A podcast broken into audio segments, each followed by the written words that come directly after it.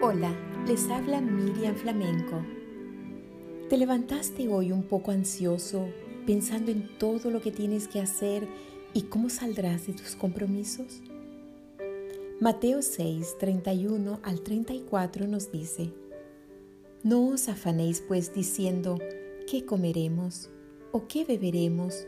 ¿O qué vestiremos? Porque los gentiles buscan todas estas cosas, pero vuestro Padre Celestial sabe que tenéis necesidad de todas estas cosas.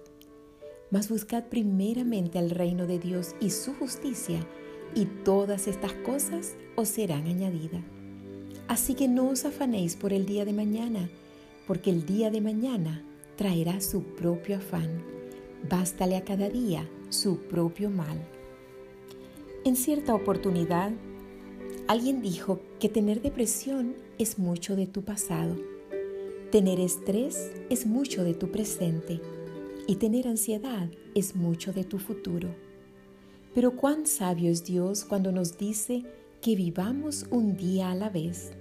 Sin lugar a dudas, todas las cosas son importantes, pero no todas son prioritarias. Por lo tanto, establece tus prioridades y trabaja de acuerdo a ellas. Ya no te estreses más y vive un día a la vez y permite que Dios sea tu mayor prioridad, porque entonces verás que todo lo demás vendrá por añadidura.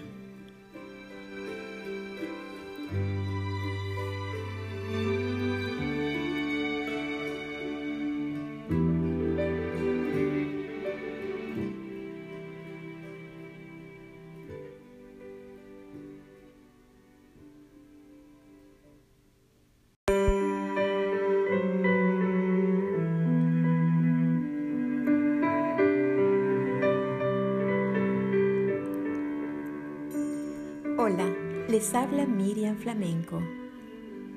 Sin importar la experiencia que estás viviendo, ¿sigues confiando en Dios?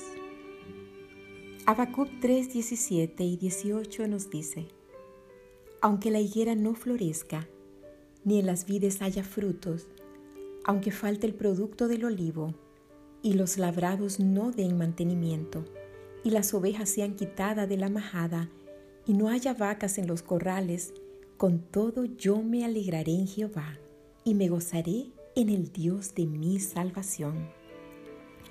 Tu amor, tu lealtad y tu confianza en Dios no debe basarse en las circunstancias de tu vida, sino en tu reconocimiento de quién es Dios.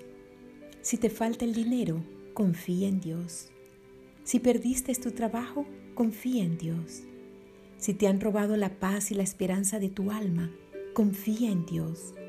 Si te han hecho sentir sin valor y te han abandonado, sigue confiando en Dios, porque la confianza en Él es la que hará que las promesas de Dios sean una realidad en tu vida.